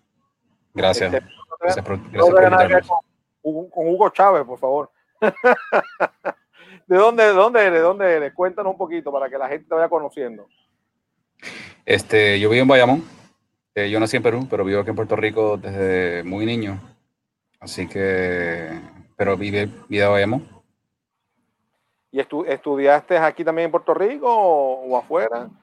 No, estoy aquí. Vine de cinco años y estudié aquí eh, escuela y universidad en la UPR Ok. de ¿Y Puerto cómo? ¿Estudiaste cine o estudiaste otro tipo de arte? Pues muchas veces hay Estudié, gente que- comuni- estudié comunicación pública pensando más en cine. Este, cogí más cursos de cine que otra cosa, pero en realidad eh, cuando me gradué pues seguí más en periodismo porque pues era, se me hizo un poco difícil. Este, me surgió la oportunidad en periodismo y por ahí seguí y por ahí, este, y- pero el cine siempre estuvo conmigo, así que llegó un momento en que le metí mano con ayuda de, de amigos y Qué amigas. bueno. ¿Y cómo surge la idea de duelo? Cuéntanos un poquito sobre esto.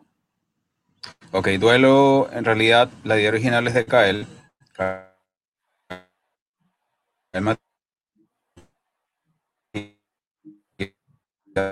eh, pues con lo que es el manejo o el, digamos, la, la- eh, lo- el tiempo, con viajes en el tiempo, dis- distorsiones en el tiempo, y por ahí vino la idea.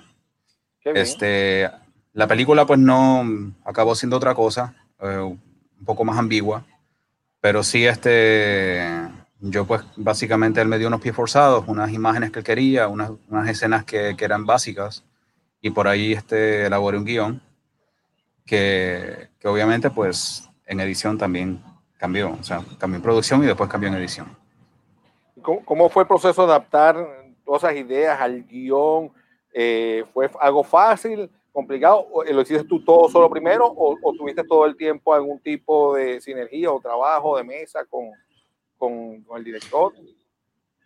Inicialmente hubo muchas reuniones con Kael este, para, para yo asegurarme de que, de que el guion, él estuviera contento con el guion. Eh, después de un punto, eh, esto fue hace ya varios años, creo que incluso María nos cogió en medio de, de, de esa escritura. Ya cuando pasó María, pues yo eh, era un poco más difícil vernos, así que yo lo escribí de un tirón. Y, Oh, y pues nada, se lo, lo sometí, obviamente integrando cosas que ya habíamos conversado.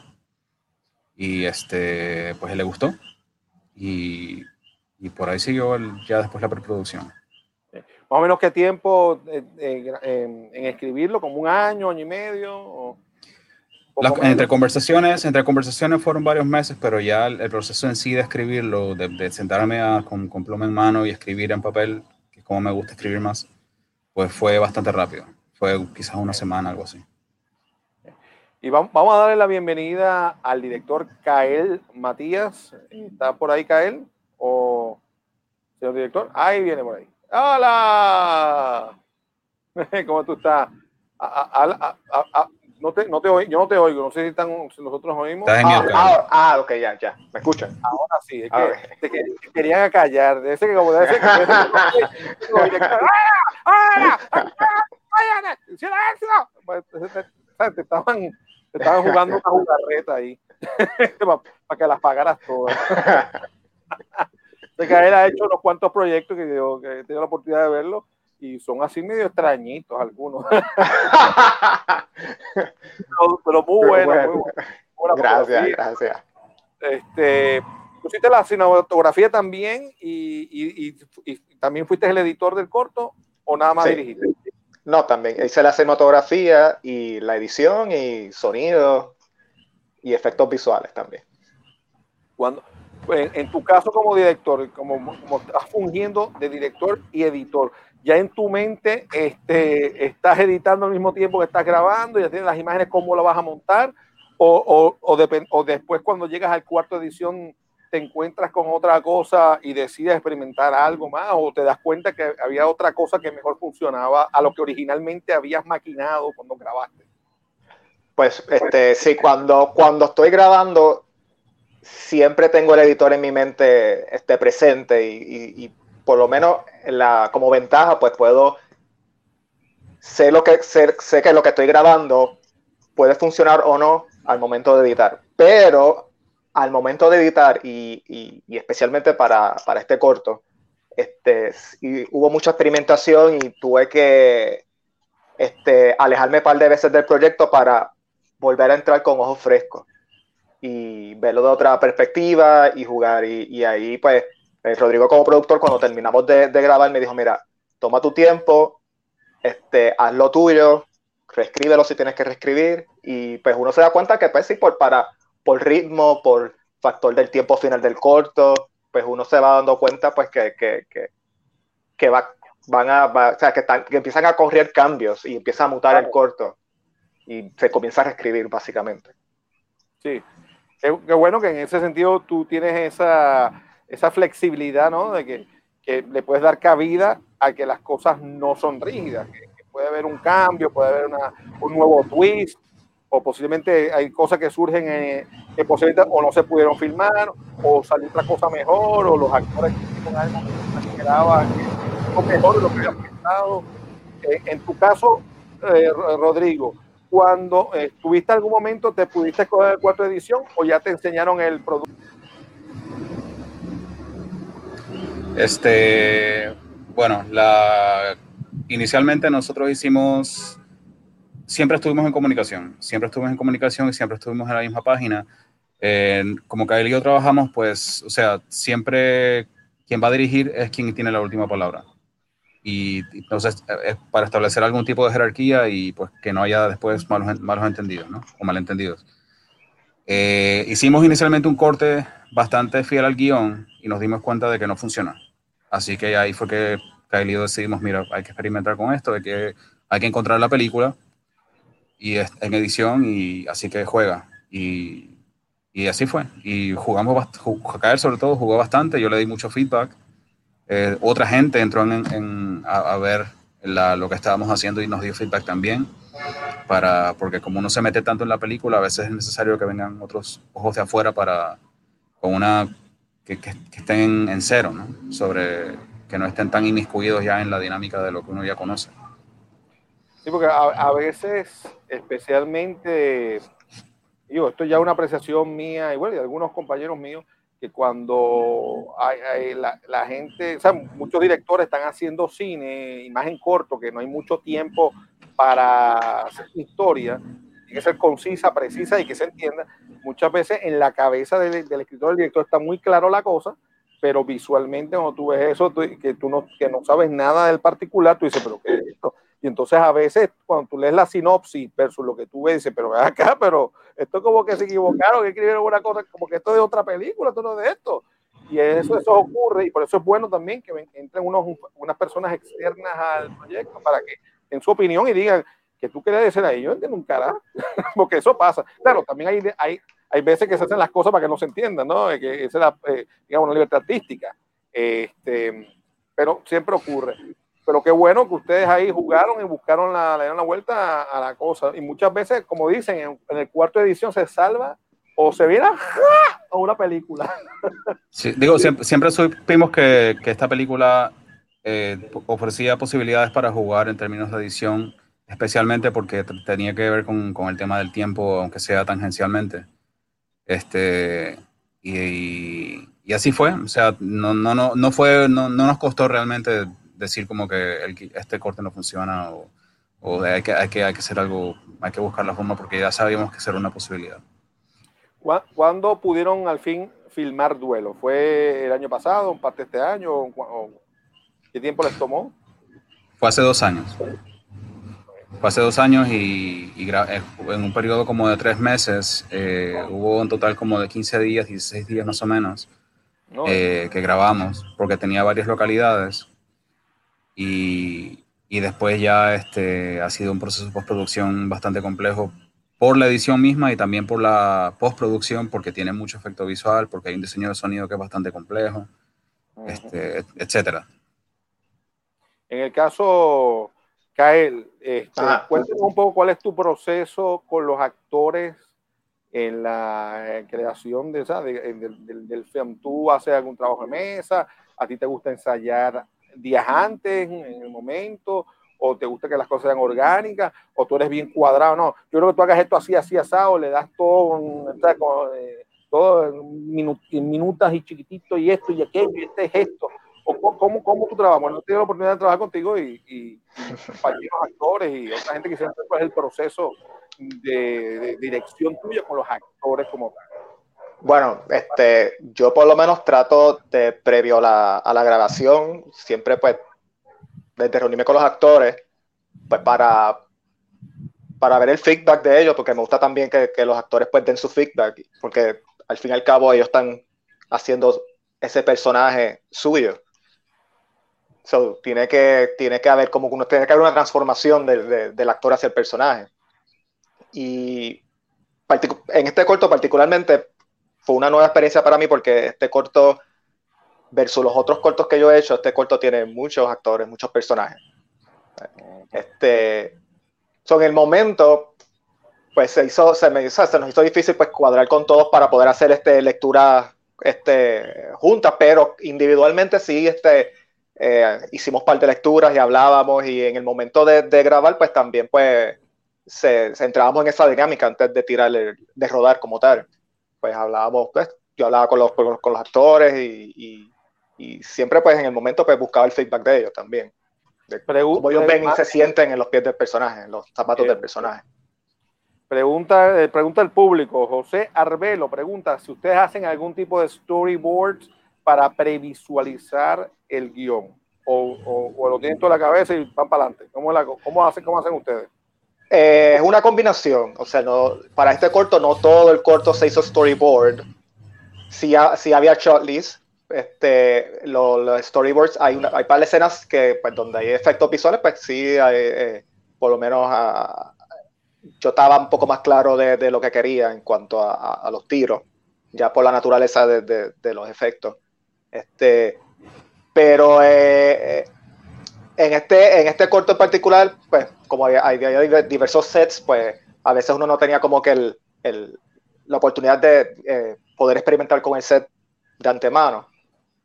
Y pues en el momento que llegamos al set, pues ahí pues, nos dábamos la libertad de poder este, bloquear y, y, y, cuadrar los tiros. Más también pues en el ensayo antes del, del, de comenzar a grabar oficialmente, pues uno se da cuenta, o sea, los actores también pues influyen en cómo el tiro va a funcionar. Claro. Eh, en cuanto a la, a la, dinámica del encuadre. Siempre, siempre lo, el filmar, y más en Puerto Rico sin chavo, siempre hay unos retos. Ya, ya por un lado, ya, yo sé que ya cuando dijeron que hay más de una locación, ahí hay bastantes retos. Eh, Cuéntanos qué retos tuvieron, cómo, si alguno lo pudieron salvar o algunas cosas le salió mejor o peor. Cuéntanos un poquito, a ver, para anécdotas de, de, de, las cosas que ustedes encontraron allí cuando empezaron a la verdad, a filmar de verdad. Este, Rodrigo. Pues algunas cosas fluyeron, algunas cosas fluyeron bien, o sea, nosotros este, hicimos una preproducción bastante, bastante larguita.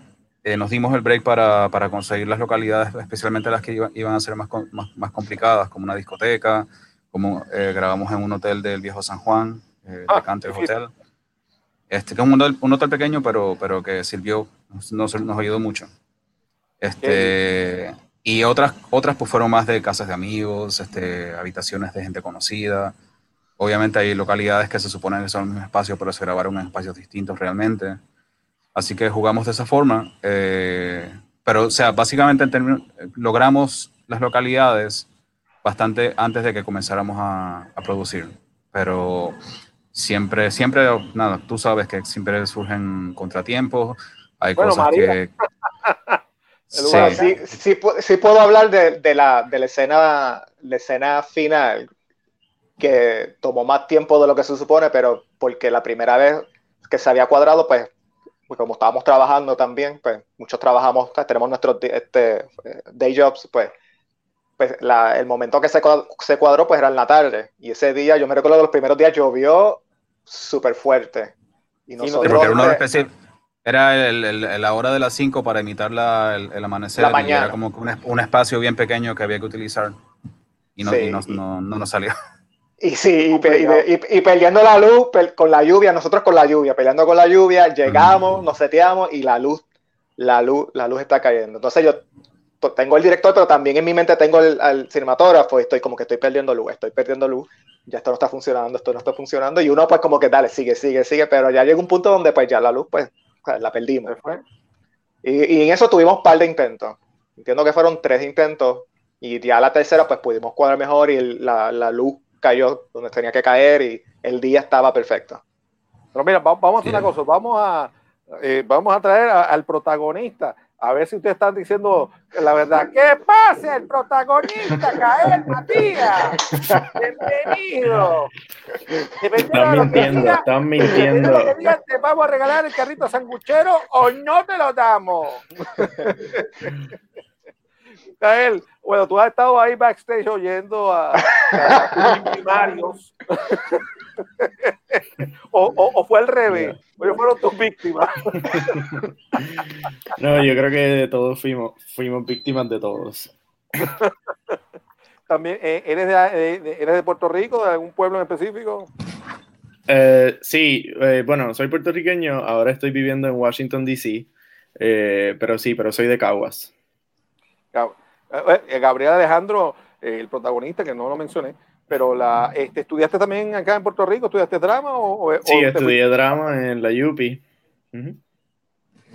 ¿Y, ¿Y, cómo fuiste reclutado para duelo? Cuenta, ¿cómo fue eso? Se vieron pues pasando por ahí como dijo, como esperan mucho. Ay, Steven Spielberg me va a ver y me va a llamar, a, me va a ver comiendo helado en un. No. Sí, ¿O te, eh, por, un, por una, un proceso de audición o fue? Caminando por plaza, como las mises. No, mentira. Eh, Rodrigo me hizo un acercamiento por LinkedIn, la plataforma, eh, y me habló del proyecto y entonces coordinamos una audición y ahí fue que entré a, a ser parte de Duelo. De hecho, inicialmente, inicialmente me acerqué y tú me dijiste que no podías porque ibas a ir a Colombia. Uh, es cierto. Nosotros esperamos, ah, nosotros esperamos, sí, nosotros esperamos dos, dos, meses fue, ¿Tres? Ahí tiene otro reto tres meses esperamos. Es cierto. y entonces, exacto. Esperamos, eh, decidimos esperar a que él terminara para entonces comenzar. Mira, esa gente realmente te quería allí. Pues si no le he dicho, ah, eh, para Colombia, no, no, más. La presión. no pressure, no pressure. Oye, este, para que la gente sepa, estás conectado desde Washington, D.C. Entonces, sí, por allá, muchachos. ¿Estás, apoyando a algunos candidatos? ¿Estás en las elecciones? tú estás... no, estoy trabajando y estudiando acá ahora. Ah, qué bien. Eh, ¿Qué estás estudiando para que la gente, digo, si se puede saber, ¿no? Estoy haciendo una maestría en educación especial. Qué bien, qué interesante. Qué bueno, qué bueno. Eh, la, ¿Cuáles fueron tus retos para hacer este personaje? De, cuando ellos te plantean el personaje, la cosa, tú dices, sí, me gusta, o dices, mm, no, noche, como que no voy a No, el, el- la idea detrás del corto siempre me pareció bien interesante. Al principio, eh, bueno, al principio, durante y después del proyecto, siempre estuve con la incertidumbre de si podía lograr lo que el personaje requería, porque sabía que era eh, bastante retante lo que estaba pidiendo. Así que eso siempre estuvo en mi mente. Eh, pero me gustaba tanto la historia que, digamos, las ganas de que saliera bien, pues no, nos hizo trabajar fuerte a todos. Qué bien. Oye, este, ¿y cómo, cómo fue la, la- la relación con, en, la, cuando llegó el momento, la verdad, estar en el set? ¿Cómo eso funcionó? Porque tú sabes que a veces hay, una cosa es, a veces los directores se ponen medio creepy, se ponen ahí como que medio conados, este, se les suben los nervios, son medio dificilitos. No, yo creo que, yo creo que si había alguien crispy y dificilito en el set, a veces era yo. Kael y, Kael y Rodrigo siempre, siempre fue fácil trabajar con ellos, comunicarle mi- mis preocupaciones, mi, lo que me gustaba también del proyecto, así que no, no, no, yo, yo no recuerdo ningún altercado que pudiéramos tener o diferencia que fuese problemática. Eh, ¿qui- ¿Quiénes más trabajaron para los tres? ¿Quiénes más trabajaron en el corto, en producción y, en- frente de las cámaras y detrás de la cámara?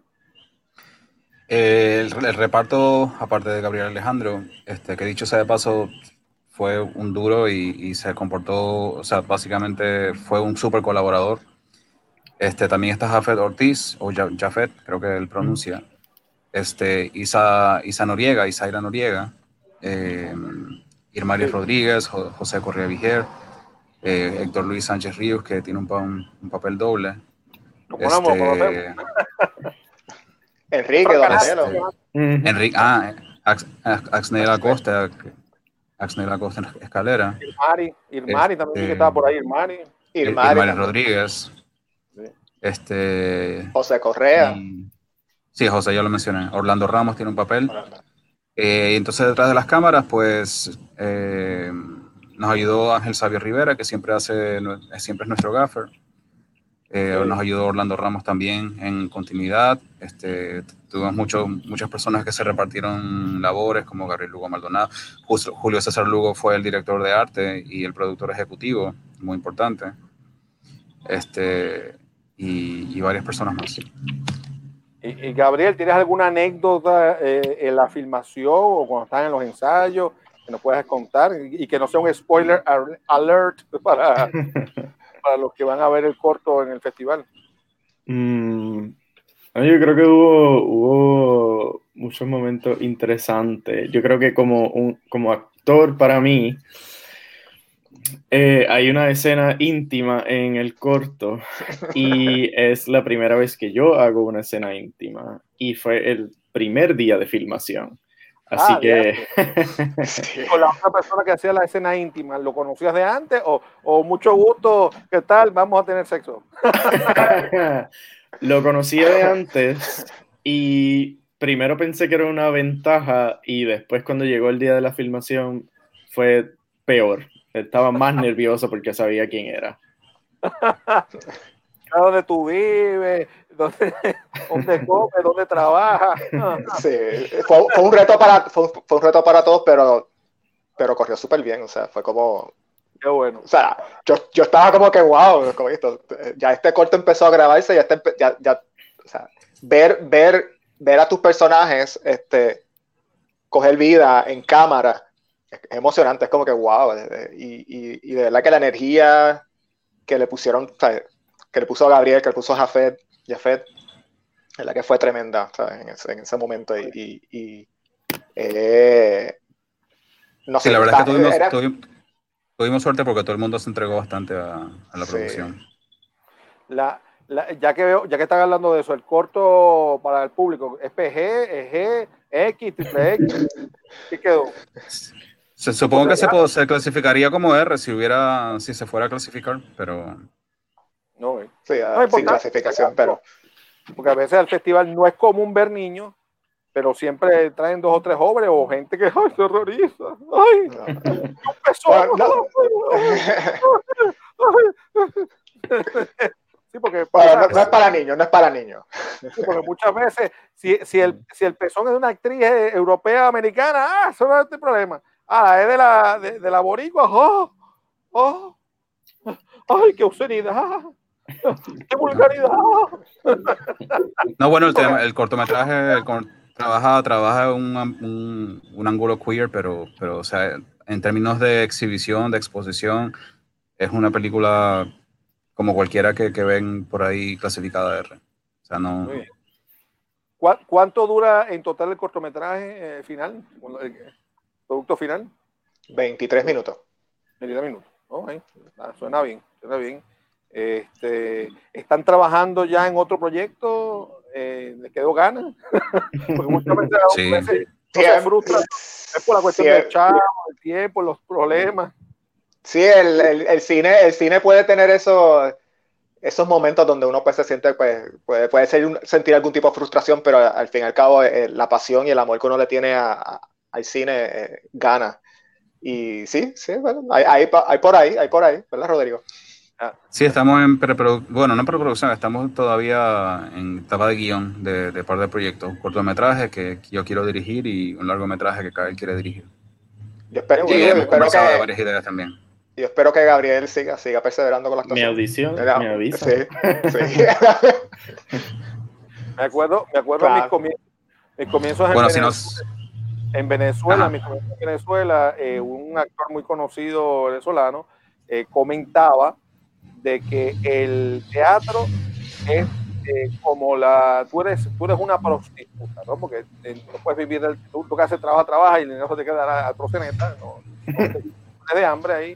En cambio, entonces, el, el, el cine es como el gran amor, lo haces una vez al año, dos veces al año, lo puedes con este amor, lo dejas y lo vuelves a ver después, meses después, estás ahí enamorado. Y que la televisión es como tu marido, ¿no? Este, todos los fines, o sea, digo, cuando, nos da de televisión, este, todos, los, todos los 15 y los 30 tienes un, te paga el chequecito y estás ahí trabajando todo el tiempo. Así que más o menos, cuando uno hace cine, siempre va a pasar eso, que uno con un amor, a veces después uno le da, después de coger 20 dolores de cabeza, dice, ay, no quiero saber de esto, pero vuelve otra vez el gran amor, no, eso no, hay que hacerlo. Y el, el- el ser actor, productor, director, es como, es como una droga, porque la gente, mucha gente dice, yo me quiero saber más de esta vaina, y, y tarde o temprano tú lo ves al tiempo, ay, tengo ganas de hacer algo, me pica la No, vena. Para mí siempre, ha- para mí siempre ha sido parte de mi DNA. Contar historias siempre de chiquito.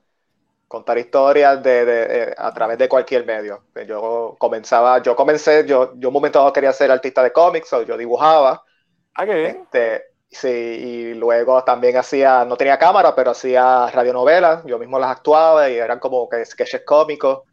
Y por ahí uno va evolucionando, pero siempre, y desde más chiquito también hacía cómics y escribía cuentos y se los dejaba a mis tías, a mi familia. Y, este, y siempre bueno. estaba envuelto a- contando historias en, en casa con mis hermanos y siempre, siempre ha sido parte de, de, de mi crecimiento. Y, y quiero que, y a través del tiempo que te ha dicho la gente, ay, deja la fantasía, deja los cuentos, deja de, deja de estar fantaseando, vuelve a la realidad, deja de estar pensando en pajaritos preñados, o, o te decía, vale, para adelante, o cómo fue ese Siempre- proceso. fíjate, fíjate, siempre he tenido, sea, he tenido la fortuna de que siempre he encontrado apoyo. bueno. todo- con todas las amistades, con mi familia, mucho apoyo. Este, ellos hasta se han, in- se han involucrado, yo, los he puesto a actuar a mami, a mis hermanos. Eh, mi hermano es el que hace la, es el músico y el que me, me hace la música de mis, de mis proyectos. Qué siempre, siempre hay una colaboración. Mis tías también las he puesto a actuar y mi abuela, mi abuela ha hecho ro- eh, uniformes, este, eh, co- comida para el set, so, siempre ha habido este apoyo. bueno. Qué bueno. ¿Y qué me dice por ahí nuestro amigo eh, Gabriel? Este, ¿Siempre te dio la vena de actor desde el principio? ¿O, o, o, o terminaste en la actuación por eh, casualidad cuando estabas estudiando en la universidad y dije, oye, esto como que me gusta? No, bueno, siempre la tuve de pequeño, lo sabía. Eh, estuvo la duda de si quería o me atrevía a hacerlo. Y luego que comencé mi estudio universitario, a mitad de carrera dije, no, esto no es lo mío, voy para lo mío. Y me cambié a drama. Y ahí fue que decidí perseguirlo. Muy bien. ¿Y qué me dice, qué me dice Rodrigo? Porque veo que quiere dirigir, quiere hacer otras cosas. ¿Qué tú sientes más interno? ¿Que es el, el, eh, el, el escritor, el, guionista, es el director, el productor? ¿Qué, qué tú sientes que es lo, la, lo, lo, que más fuerte te lleva o te arrastra o, o te guía? en tu trabajo? Bueno, de, de, siempre me, me, atrajo, qué sé yo, supongo que el glamour de, de, dirigir, ¿no? Este, de ver películas, ver que se le atribuyen a un director. Este, una vez que uno se mete, pues ya este, básicamente tuve que, que, ser productor, no, no era lo que yo quería, ni, ni, ni, es quizás lo mejor en lo que, en lo que me destaco, pero a, alguien tiene que hacerlo. Así sí. que eh, lo de escribir, pues para mí va de la mano con dirigir, porque eh, no me veo tanto como director de oficio, este, como de te van a llamar para dirigir, por ejemplo, un comercial o qué sé yo. Eh, me interesa más dirigir como que aquellas cosas que me interesa. Y bueno, ya saben, si a ustedes les interesa tarde o temprano vender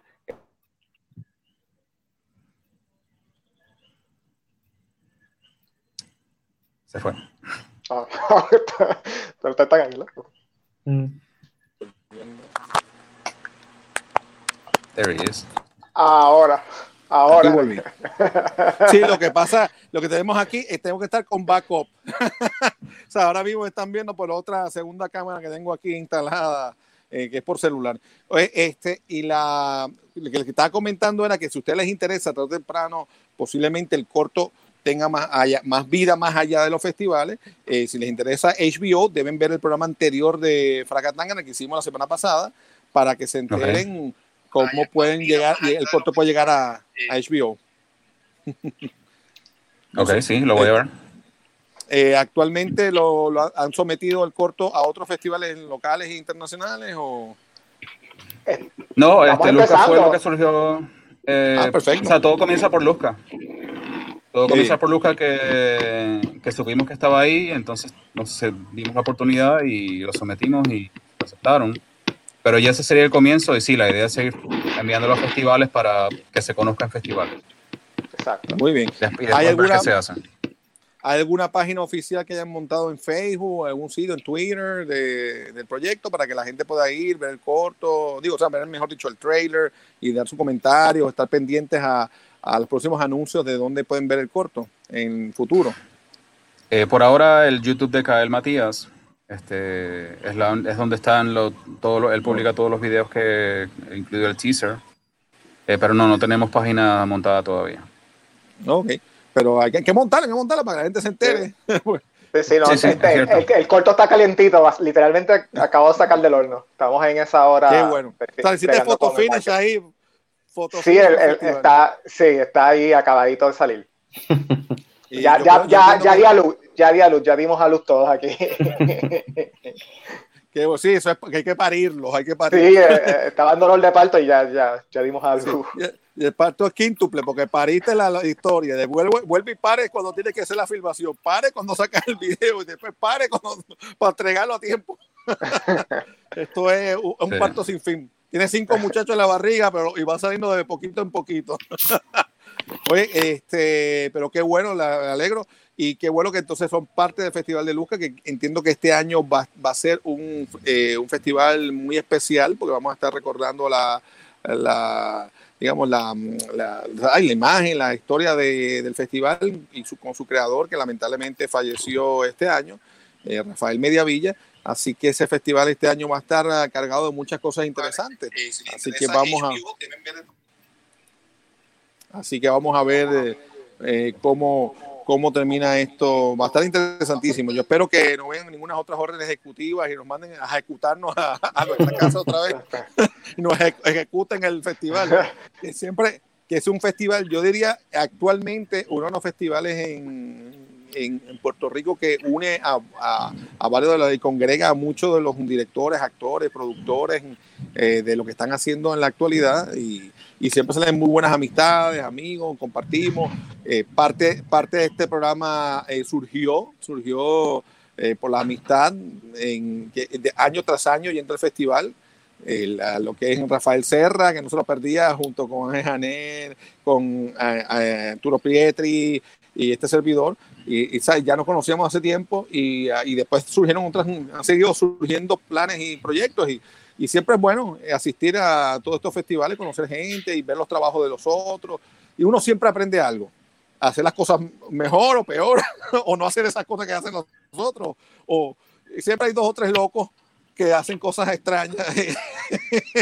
Sí, como, como decía José, como decía José antes, antes hace falta los, los, la, los juntes, ¿no? La, los eventos donde se junta la gente. Eso es así.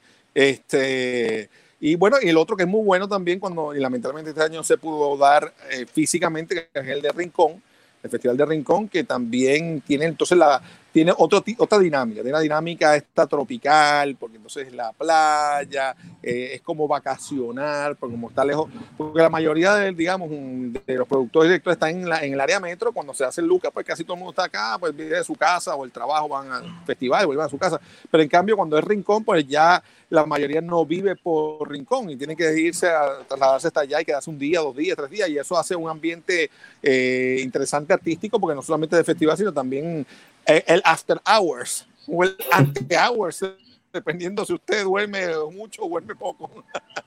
Pero qué bueno, espero, eh, vamos a estar disfrutando el festival, así que los espero ver eh, por allá y, y, Fracatangana, si Dios quiere, también se va a dar, va a estar presente y vamos a estar haciendo reportajes desde allá.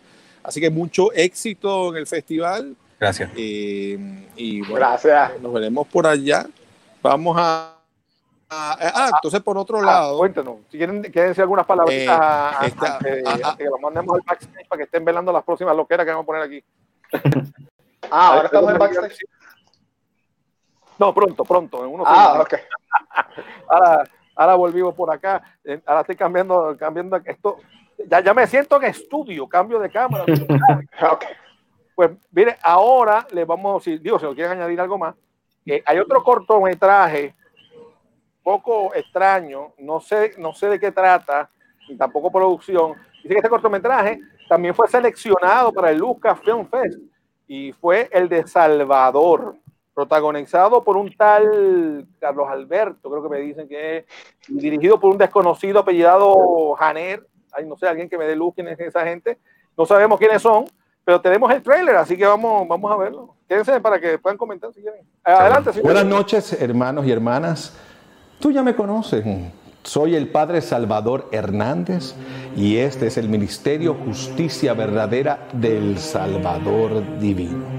Hoy, como todas las semanas, llegamos a ti con un mensaje de fe, justicia divina y esperanza. Esto gracias a la voluntad del Creador, de la tecnología del hombre y de tus generosas donaciones.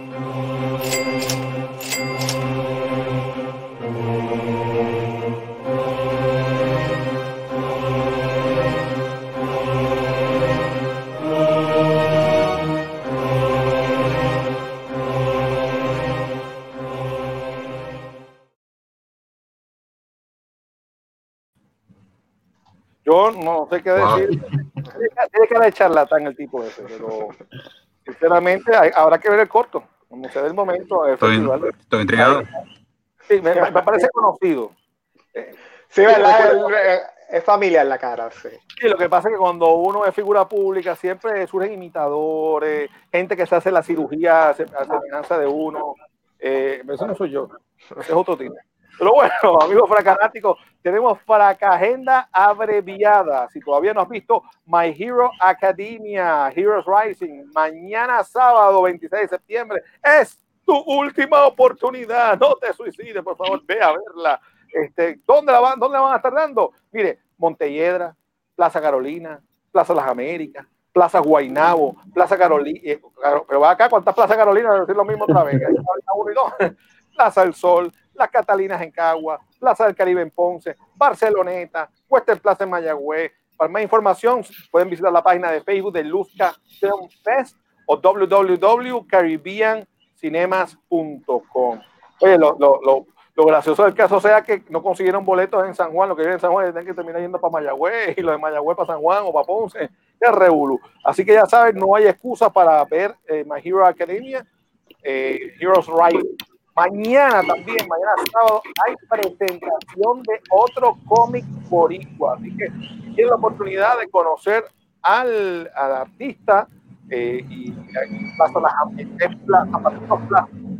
Metro Comics en San Patricio Plaza recibirá a Grey Hawk número 2, creado por David Martínez y Vanessa Rojas. Ahí lo tienen. Eh, pero por conflicto de agenda no lograr, pero esperemos tenerlo de invitado próximamente. Así que aprovechen, mañana 3 de la tarde en Metro Comics eso es en, la- el sótano, ahí en el piso de abajo de San Patricio Plaza. en- eso es en Guaynabo, ahí entre la colindancia de San Juan con Guaynabo. Bueno, amigos fracanáticos, hasta aquí hemos llegado por esta noche. Gracias a José Cruz, a Cael, a Rodrigo, Gabriel, Alejandro y por estar con nosotros. Eh, No, muchas que- gracias a ustedes. Gracias a ustedes. este, y yo sé que nos veremos de nuevo por allá en el festival y nos estaremos haciendo entrevistas y, y al público que luego que vean el film. Así que, bueno, los esperamos a todos ustedes fracanáticos o fracodiosos que no nos quieren. La semana que viene nos pueden ver en otro programa más de qué? ¡Fracatangana! ¡Uh!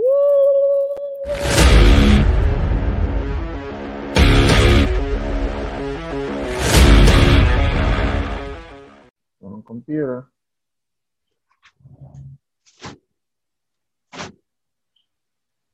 Dale, Juan, vamos a, vamos, a, vamos a ver qué es lo que vamos a hacer para el próximo programa. Es que vamos a, vamos a hablar de Superman. No, no, no, no, no. Avengers. No, no, no, no, no, no, no, no. Pon. No, ahí por favor. Power Rangers. No, no, no, no, no. Mano, ¿y de qué vamos a hablar entonces?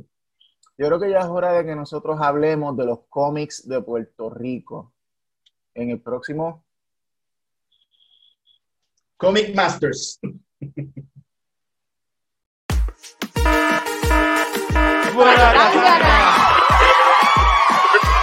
Suena duro esa alarma. Llegó la hora de Fracatanga. No lo dejes pa' mañana. Entérate hoy de lo que pasa. Con Rafa Serra y Carlos Alberto ha llegado el momento. De cómics y cine, los expertos, ellos cuentan los sucesos. Abundando en el tema, un elenco de primera.